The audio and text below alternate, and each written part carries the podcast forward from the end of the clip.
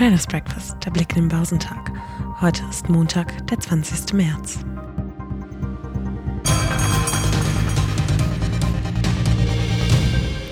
Das Bankenthema dürfte die Investoren noch eine Weile beschäftigen, kommentierte Analyst Jochen Stanze von CMC Markets. Kurzfristig erscheine das Liquiditätsproblem durch die Rettungspakete zwar gelöst, doch langfristig stelle sich die Frage, wie solvent vor allem die kleinen und mittelgroßen Banken in den USA auf Dauer wirklich sind. Der Abwärtstrend an der Börse könne sich daher in der kommenden Woche erst einmal fortsetzen.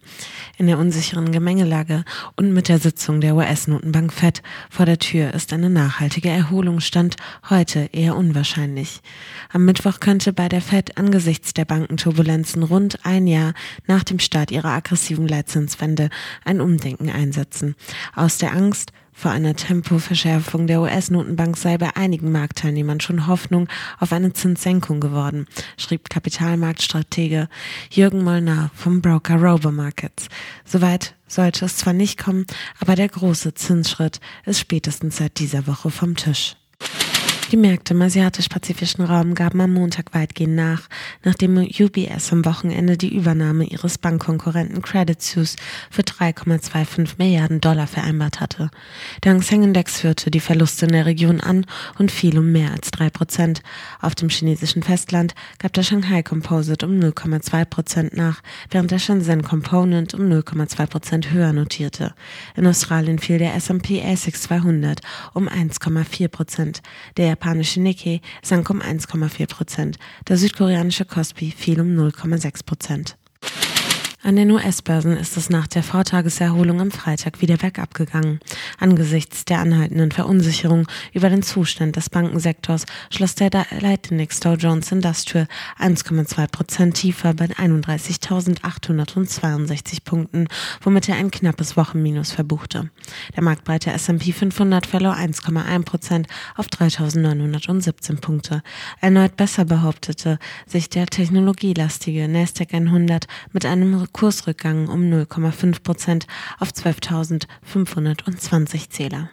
Wie verunsichert die Anleger trotz aller Maßnahmen zur Eindämmung der Krise der US-Regionalbanken bleiben, zeigte der neuerliche Kurssturz der First Republic Bank um fast ein Drittel. Die Stabilisierung vom Donnerstag dank einer milliardenschweren Unterstützung durch die größten amerikanischen Geldhäuser erwies sich damit als Strohfeuer. Zudem beantragte mit SVB Financial, der Mutterkonzern der Silicon Valley Bank, Auslöser der aktuellen Krise, Gläubigerschutz nach dem Chapter 11 des US-Insolvenzrechts. Finanzwerte standen vor dem Wochenende generell unter Druck. JP Morgan und Goldman Sachs zählten mit Abschlägen von 3,8 und 3,7 Prozent zu den größten Verlierern im Dow. Auch Bank of America, Wells Fargo und Citigroup mussten deutliche Abschläge hinnehmen. Gespannt warten die Anleger, wie die US-Notenbank Fed in der kommenden Woche auf die Krise reagieren wird. Die Euro-Währungshüter hatten sich tags zuvor nicht von ihrem Anti-Inflationskurs abbringen lassen und die Leitzinsen erneut deutlich erhöht. Von der Fed erwarten die Experten der Credit Suisse derweil eine restriktive Pause. Die Zinswende wird kurz ausgesetzt, es werden aber weitere Schritte signalisiert, so ihre Theorie.